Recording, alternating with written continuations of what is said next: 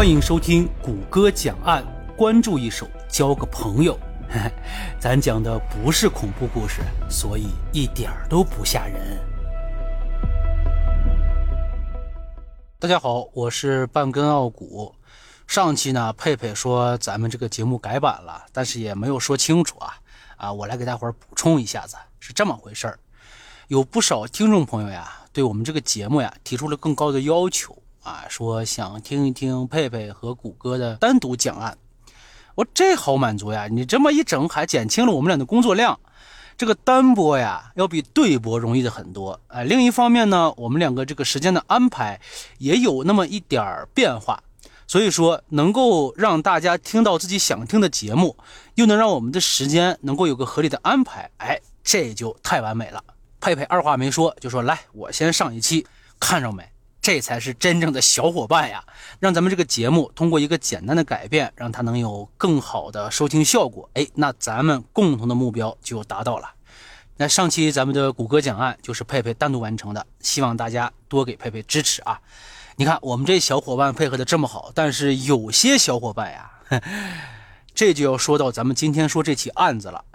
就说十年以来呀，小勇从来都没有睡过一个安稳觉。为什么呢？因为每当夜幕降临的时候，他总是会梦到同一个噩梦。你说这孩子本来都应该是挺活泼的嘛，哎，从九岁开始，不知道为什么就每天变得沉默寡言了，总是默默地对着天空发呆。这说到这孩子的变化呢，小勇的妈妈也是很无奈。十年的时间反复做着同一个噩梦，这就让年纪轻轻的小勇啊性情大变了，也给全家带来很多困扰。直到二零零七年的一天，这不堪折磨的小勇终于鼓足勇气说出了实情，一个涉及了三个家庭的惊天秘密就这样曝光了。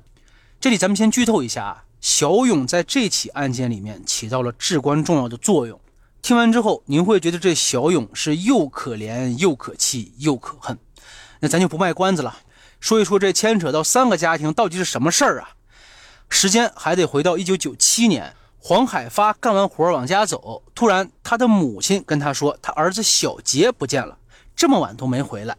这黄海发就想，哎，今儿不周末吗？不用念书吗？娃娃可能贪玩了，可能晚一点就回来了。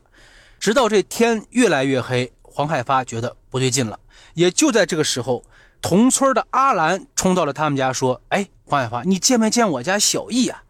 小杰和小易这两个人呢是同学，平常呢这俩孩子也不少串门。”阿兰就告诉黄海发，孩子今天出门到现在都没回来，找遍了他们每天玩耍的地方，但是就没有找到。这没办法了，只能跑到黄海发他们家来看看呀。这黄海发一看也懵了，说：“不在我家呀，你家孩子也不见了。这两个孩子不见了，在那农村地区，这一下子就惊动了整个村子里边。邻居们就说呀，这会不会是被人贩子拐走了呀？你说这个村总共也就两百多户人家，光天化日之下就丢了两个孩子，这谁心里面能好受呀？”于是呢，黄海发和阿兰就带着亲戚们到处打听孩子的下落。警方呢，很快就在村子里面展开了调查。但离奇的是，孩子失踪的那天，村子里边并没有人看到有生面孔进出这个村落。大伙知道啊，那个农村那个地方还是比较封闭的，但凡有个生面孔出现，是很容易引起人的注意的。这找了几天没找着，现在呢又不敢确定到底是不是人贩子把这孩子拐走了。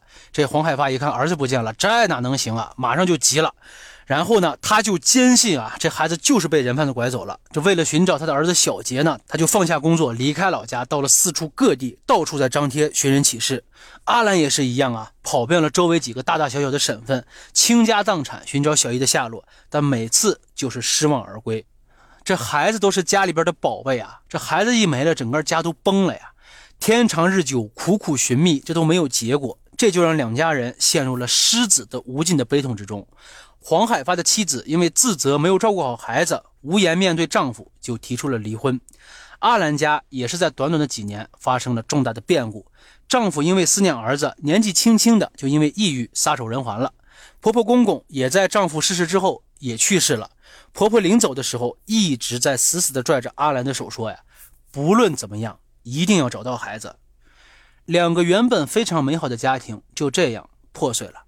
整整十年的时间，黄海发、阿兰和当地警方就从来没有停止过寻找孩子的脚步，哪怕有一丝希望，所有的人都不愿意放弃。大人们备受煎熬。另外一个男孩也是不曾有片刻的舒心，这个孩子就是小勇。那说到这儿了，还有一些朋友就比较纳闷啊，这小勇十年以来只做一个噩梦，这给谁谁信呢？他到底做了什么梦啊？在小勇的梦里边，那是一个黑黝黝的蘑菇屋，周围弥漫着浓烈的白雾。小勇呢，独自一个人出现在了这里，他的目光一直盯着那个蘑菇房里边，犹豫了好久，他还是决定往里边走一走，看一看。等进了这蘑菇屋的时候，一股潮湿难闻的气味迎面扑来，他觉得身上很冷，转身想要逃走。突然间，他呆住了，眼前是一片白花花的蘑菇。上面睡着两个小男孩，他们的嘴角还流着沫子。就当小勇吓得浑身发抖的时候，其中一个小男孩突然睁开了眼。这就是小勇每天要做的噩梦。很明显，小勇对于那两个男孩的去向他是知道的，但是当年小勇只有九岁，他不敢说呀。随着年龄越来越大，他就像变了一个人一样，不爱说话，也不愿意出门，拒绝家人给予的所有关心。你说看到儿子茶不思饭不想，这小勇的母亲心里边也难受啊，就带着他做过无数的检查。有些医生告诉他，你这孩子呀，很有可能患的是精神疾病，需要吃药治疗。小勇的妈妈虽然伤心难过，但只能暗下决心，哪怕砸锅卖铁也要治好孩子。但是这眼看着大把大把的钱花出去了，小勇的病情依然是没有好转，精神也是越来越恍惚了。你说这能怎么办啊？这孩子整天痴痴呆呆的。以后怎么生活？小勇的妈妈平时也是满脸写着绝望。二零零七年十一月的一天早晨，正在厨房做饭的小勇妈妈听到卧室门响了，她过去一看，儿子一脸严肃地站在客厅里，然后对他妈妈说：“妈，等会儿能不能帮我叫一下小易和小杰的家人，让他们来咱家一趟？”听到儿子这么一说，小勇妈妈有些摸不着头脑。但想到这儿子好不容易开口说话了啊，他马上就放下了手中的活，出了门。二十多分钟之后，黄海发和阿兰来到了小勇的家里，这大伙儿就一脸懵逼啊，说怎么回事？这大早晨的，这小孩想干嘛呀？看到这两位家长来了，小勇也开口了：“叔叔阿姨，小易和小杰出事那天，其实我也在场。”这话一说出来，当场就炸了。你说这黄海发和阿兰找儿子都找了十年了。这都成一种生活习惯了。现在他妈突然有个人冒出来说：“我知道你儿子在哪儿。”你说这人能不懵逼吗？这黄海发当时就急了呀，冲上去就摁着小勇的肩膀就说：“你怎么会在呀？他们到底去哪儿了呀？”这小勇满脸的挣扎，这才一字一句说出了那天到底发生了什么事情。时间再回到一九九七年那天呢，小勇做完作业啊，就来到了小姨家门口。刚好呢，小杰也过来玩，这三个小伙伴就结伴上山玩去了。这些孩子平时什么掏鸟窝呀、摸鱼呀，还有就是平时一起喜欢上山摘蘑菇。一路上这几个孩子也没摘着什么好蘑菇。哎，就这个时候呢，小易突然就说了：“说我知道有个地方，那个地方的蘑菇呀，特别的新鲜，特别的多。”就这样，三个孩子来到了村外一处僻静之地，这里有一片茂密的竹林，旁边有一个蘑菇屋。小勇到了呢，就有些犹豫，说：“这是别人种的吧？这像是偷啊！”小易说完就：“哎，那你等着，我去摘。”十多分钟过去了，站在外边等着的两个孩子看小易还没有回来，就有些着急。这小杰就说：“呀，这小易是不是太贪心了？那我再去看看。”小易说完之后也就进去了。但是过了好一会儿，这小杰也没出来。这小勇一看不对呀，他就鼓起勇气，慢慢的凑到了蘑菇屋的门口。他在门口就喊呐：“小易、小杰，你们哪儿呢？”屋里面没有回应。小勇有些害怕。突然，他看到有一只手在不远的地方，他赶忙走了上去，却被眼前的一幕惊呆了。小易是趴在地上，小杰呢倒在小易的旁边，两人双目紧闭，嘴上吐着白沫子。小勇大喊了一声，转头就跑。你说九岁的孩子，他能知道这发生了什么事儿，对不对？他就本能的想离开这个地方，离开这个好像会吃人的蘑菇屋。回到家之后，他就把自己锁在了卧室里。即便两个小伙伴失踪的消息已经传遍了每家每户，他依然不敢把这个话说出来。他说他很害怕，那屋里是不是有什么东西袭击了他们？面对着黄海发和阿兰，小勇是泪如雨下呀。我不知道他们发生了什么，又不敢对别人说，内心很煎熬。这时隔十年，孩子终于是有了下落了呀！两家人马上就去往派出所。当初办案的民警有些已经换了岗位啊，虽然来了些新警，但是对这起失踪案一直都跟得很紧。那这警察接到案子之后去的第一站肯定就是那个蘑菇屋呀。这间蘑菇屋现在还在，这个主人呢叫林海平，家里几代人都在这儿居住啊。老林这人呢不苟言笑，但脑子灵活，十多年前就开始做承包，蘑菇屋就是他们家一份很小的产业。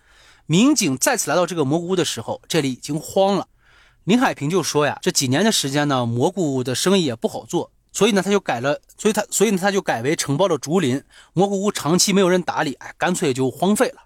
说到这儿，林海平突然就说：“警官呀，你们是不是来找那两个孩子的下落？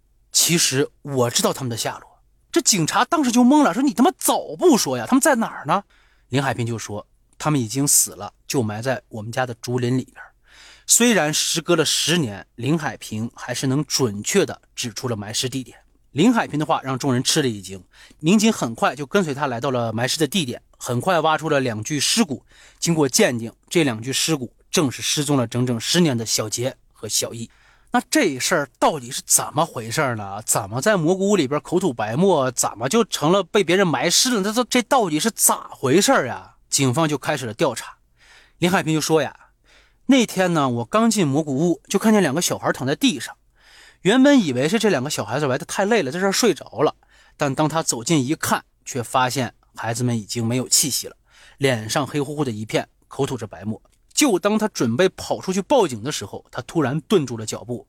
人是死在我的蘑菇屋的，那我肯定是首先的怀疑对象啊！就算满身是嘴，也说不清楚了。万般纠结之下，他才决定把这两个小孩的尸首藏了起来。那另外这两个小孩到底是怎么回事呢？小勇给出了答案。当时两个小伙伴躺在地上，小勇是想把离他比较近的这个小易拉起来，可是刚刚碰到他的衣服，浑身就像触电般的一阵剧烈的痛麻感。哎，这就说明了这孩子们在这个蘑菇屋里边中电了。林海平也说：“哎，我确实是为了防止一些耗子呀、什么乱七八糟的东西来偷蘑菇，在那放了一根裸线，没想到被这孩子碰到了。”好在啊，这天网恢恢，疏而不漏。九岁的小勇目睹了一切，在十年追诉期还剩下一个月的时候，选择对黄海发和阿兰说出了困扰多年的秘密。二零零七年十一月。当地的检察院以过失致人死亡罪啊，对林海平批准逮捕。几个月之后，陇海市人民法院对这个案子作出了判决。被告人不仅在蘑菇屋私自违规搭建电网，导致两个孩子触电身亡，还在过失致人死亡后企图掩埋一切，故判处林海平有期徒刑七年，赔偿受害者共计二十三万八千元。有罪之人最终受到了法律的制裁，两个因为意外身亡的孩子总算能够瞑目了。可对于黄海发和阿兰两个家庭来说，这永远是一道无法愈合的伤疤了。他们失去的东西太多了，多到即使罪人伏法，也再也找不回来了。好了，今儿就这么着吧。想听更多大案，订阅谷歌讲案，顺手转评点赞，咱们下期不见不散。